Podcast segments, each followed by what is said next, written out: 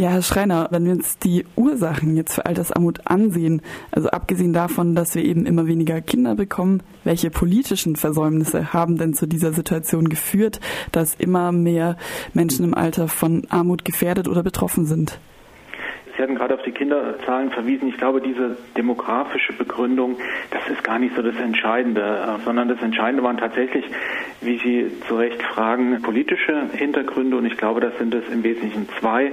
Nämlich zum einen die Rentenpolitik der letzten 20, 25 Jahre, wo man eben zunehmend darauf gesetzt hat, dass die Renten hinter den, oder die Rentenentwicklung hinter der Lohnentwicklung zurückbleiben sollte. Das war ja politisch gewünscht was dann dazu führt, dass gerade Menschen, die eben in ihrem Leben niedrige Einkommen hatten, auch niedrige Renten bekommen und noch niedrigere Renten bekommen. Der zweite Grund ist, dass es eben immer mehr Menschen gibt, die während ihres Lebens nur niedrige Einkommen hatten. Niedriglohnbeschäftigung, atypische Beschäftigung, Teilzeit, schlechte Löhne nehmen zu, Tarifbindung nimmt ab und damit wächst eben die Zahl der Menschen, bei denen schon während des Lebens das Einkommen, das Arbeitseinkommen nicht reicht, um den Lebensunterhalt zu bestreiten, also während des Arbeitslebens meine ich. Und das spiegelt sich dann entsprechend auch im Alter wieder. Mit welchen besonderen Problemen sind da vor allem Frauen konfrontiert? Ich erinnere mich gerade an eine Szene, als ich in München im englischen Garten saß und eine ältere Dame gesehen habe, die dort Bier verkauft hat und dabei nicht besonders glücklich ausgesehen hat. Also mit welchen besonderen Herausforderungen sind gerade Frauen auch in großen Metropolen eben konfrontiert? Also in großen Metropolen haben wir generell das Problem, dass, wie Sie in der Anmoderation schon gesagt haben, Mieten höher sind und damit generell eben auch das Thema Armut und Altersarmut an Bedeutung gewinnt. Frauen sind häufiger von Altersarmut bedroht als Männer, was aber kein reines Großstadtproblem ist. Da würde ich schon unterscheiden. Wir haben ja die Situation, dass Frauen im Durchschnitt auch bei gleicher Qualifikation und so weiter schlechter bezahlt werden kann man jetzt darüber streiten, wie umfangreich ist das, wie muss man das berechnen, aber im, am Grundsatz gibt es, glaube ich, keinen Streit an einer grundsätzlichen Feststellung, dass Frauen schlechter bezahlt werden. Da gibt es keinen Dissens. Und das spiegelt sich entsprechend auch bei den Renten wieder.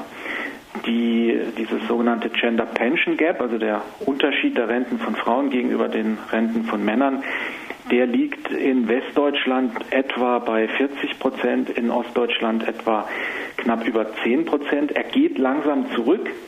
Das klingt erstmal erfreulich. Das äh, Problem dabei ist, äh, es liegt nicht daran, dass die Frauenrenten besser würden, sondern dass die Männerrenten schneller absinken als die Frauenrenten in den letzten 10, 15 Jahren.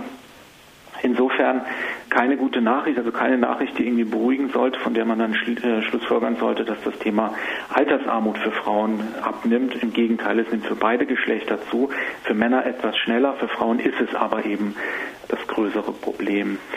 Bei Frauen kommt noch dazu, dass sie eben auch einen Großteil der Care-Arbeit übernehmen, Pflege und Kindererziehung im Wesentlichen, was zu häufigerer Teilzeitbeschäftigung führt und damit eben auch zu schlechteren Renten.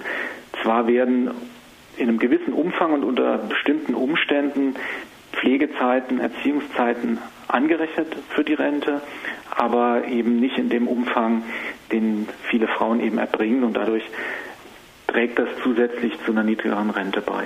Wie wird sich das jetzt entwickeln? Also jetzt zum Beispiel am Beispiel meiner Generation, ich bin jetzt Mitte 20, kann, kann meine Generation überhaupt noch auf eine Rente hoffen oder kann ich mich da jetzt gleich schon von verabschieden? Naja, ich glaube, das war so die Haltung eher meiner Generation. Ich bin jetzt Ende 30. Das war eher so die Haltung meiner Generation. Wir kriegen ja eh keine Rente mehr und naja, machen wir lieber unseren Riester-Vertrag und machen unser eigenes Ding. Das halte ich für eine ganz fatale Einstellung. Ich habe aber das Gefühl, dass in Ihrer Generation da die jungen Leute wieder, Gott sei Dank, ein bisschen anders, fortschrittlicher, solidarischer denken. Eine gute Rente ist finanzierbar. Wir sollten uns nicht einreden, dass dem nicht so sei.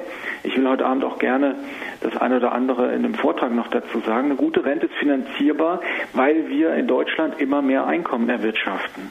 Und wenn es immer mehr Einkommen gibt, trotz sinkender Zahl der Menschen, die noch im Erwerbsleben stehen. Wenn es immer mehr Einkommen gibt, dann gibt es auch für alle Menschen immer mehr, dass sie ausgeben können, egal ob es dann Rentnerinnen, Rentner sind oder Menschen, die im Erwerbsleben stehen.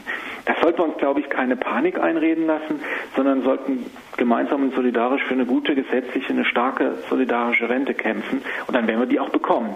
Wenn wir aber natürlich von vornherein sagen, naja, Kinder sind Brunnen gefallen, äh, ist nichts mehr zu machen, wir kriegen eh keine ordentliche Rente, dann wird es sicherlich auch so sein, ja.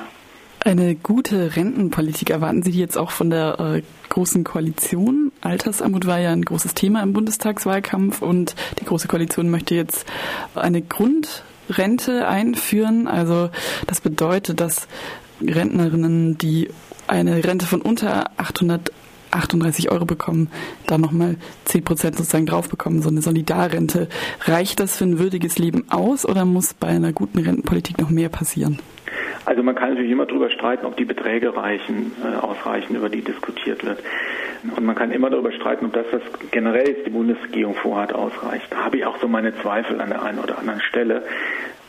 Die Bundesregierung richtet ja eine Rentenkommission ein, die für die Zeit nach 2025 Vorschläge machen soll, wie es mit der Rente weitergeht. Bis 2025 hat man ja beschlossen, dass der Rentenbeitragssatz gedeckelt wird und das Rentenniveau nicht weiter absinken darf was erstmal, glaube ich, ein gutes Zeichen ist. Trotz aller Kritik, finde ich, sollte man schon anerkennen, dass die Bundesregierung das Problem erkennt, dass sie versucht zu handeln ob das, wie gesagt, dass es noch nicht genug ist, das würde ich in der Tat auch so sehen. Aber wenn wir das vergleichen mit der Einstellung äh, der politischen Haltung, die wir noch vor fünf oder vor zehn Jahren hatten, wo es überall hieß, ne, wir können eh nichts machen, das ist halt so, die Rente muss halt runter, ist alles viel zu teuer, dann glaube ich, ist das schon ein Fortschritt. Und man sollte wahrscheinlich auch in Rechnung stellen, dass es für Menschen, die Parteien vertreten oder vielleicht auch selbst eine Politik jahrelang vertreten haben, die genau diese Rentenkürzungen propagiert haben, das ist natürlich auch schwer umzudenken. Vielleicht sollten wir ihnen noch ein bisschen Zeit geben. Das heißt aber nicht, dass wir, denn, dass wir deswegen uns von unseren Forderungen ablassen sollten. Die Rente muss zum Leben reichen und wir müssen gerade auch für die kleinen Rentnerinnen und Rentner, deren Rente eben nicht zum Leben reicht, was tun. Und da finde ich den Vorschlag, den die Bundesregierung gemacht hat, gar nicht so schlecht, dass man sagt, die Rente soll in jedem Fall über dem Niveau der Grundsicherung, also grob gesagt über ein Hartz IV liegen. Allerdings scheint mir da das Problem zu sein, dass nach den Plänen der Bundesregierung die Menschen in Zukunft ähnlich wie bei Hartz IV, nicht ganz so extrem, aber ähnlich wie bei Hartz IV, sozusagen ihre gesamten Vermögens- und Einkommensverhältnisse offenlegen müssen. Menschen, die ihr Leben lang gearbeitet haben, nur die haben ja einen Anspruch auf, auf diese, äh, letztlich ist es eine Sozialleistung. Ich glaube, denen sollte man das ersparen, dass man sich dermaßen ja, nackig machen muss, sozusagen vom Sozialamt. Genau, nackig machen und vor allem immer hinrennen. Was äh, könnte denn, wenn man ein bisschen größer denkt, passieren? Also wie könnte eine finanzierbare Rentenpolitik aussehen, die Altersarmut angeht und eben vielleicht ein bisschen würdigeres Alter beschert als äh, ja, die Aussicht, ein bisschen mehr Geld vom Amt zu bekommen, wenn man dort gefühlt jede Woche hinrennt. Ich glaube, wir sollten äh, Pflege- und Erziehungszeiten besser anerkennen, als das momentan der Fall ist. Da hat es ja auch Verbesserungen gegeben in den letzten Jahren. Aber da, da kann man, glaube ich, schon noch, noch einiges tun. Und wir sollten diese Panik endlich loswerden, dass der Rentenbeitragssatz steigt. Ja, mein Gott, dann steigt er halt eben. Das würde ich erstmal für unproblematisch halten, solange auch die Einkommen in Deutschland steigen und das tun sie. Da glaube ich, wenn die Einkommen steigen, dann kann man auch von diesen Einkommen einen größeren Teil an Rentnerinnen und Rentner abgeben, ohne dass man letztlich damit schlechter dasteht. Und das wird auch so sein, also das würde auch so funktionieren. Also weg von dieser Rentenbeitragssatzpanik, weg von dieser Demografiepanik, das hängt ganz eng zusammen, hin zu einem stärker solidarischen System, das eben Erziehungs- und Pflegezeiten auch stärker berücksichtigt, das kleine Renten stärker aufwertet, als es bisher der Fall ist bei Menschen, die eben ihr Leben lang gearbeitet oder Kinder erzogen oder Menschen gepflegt haben. Das, glaube ich, sind ganz wesentliche Bausteine für eine bessere Rente. Wir werden auch sicherlich nicht umhin kommen, einen größeren Anteil an der Rentenkasse aus Steuermitteln zu finanzieren. Aber das halte ich auch für richtig und, und notwendig und solidarisch, schlicht und einfach deswegen, weil zum Beispiel die Erziehung von Kindern und die Pflege von Menschen, das ist eine, eine Arbeit, die für die gesamte Gesellschaft von Nutzen und, und wichtig ist. Das ist ja nichts, was nur die Beitragszahlerinnen und Beitragszahler zu finanzieren haben. Also wir halten es für richtig, dass Frauen, in der Regel sind es ja Frauen, für Pflege und Erziehungsleistungen auch eine Anerkennung in Form von Rentenpunkten bekommen. Das sollte aber eben dann auch aus Steuermitteln finanziert werden, was heute nur teilweise der Fall ist.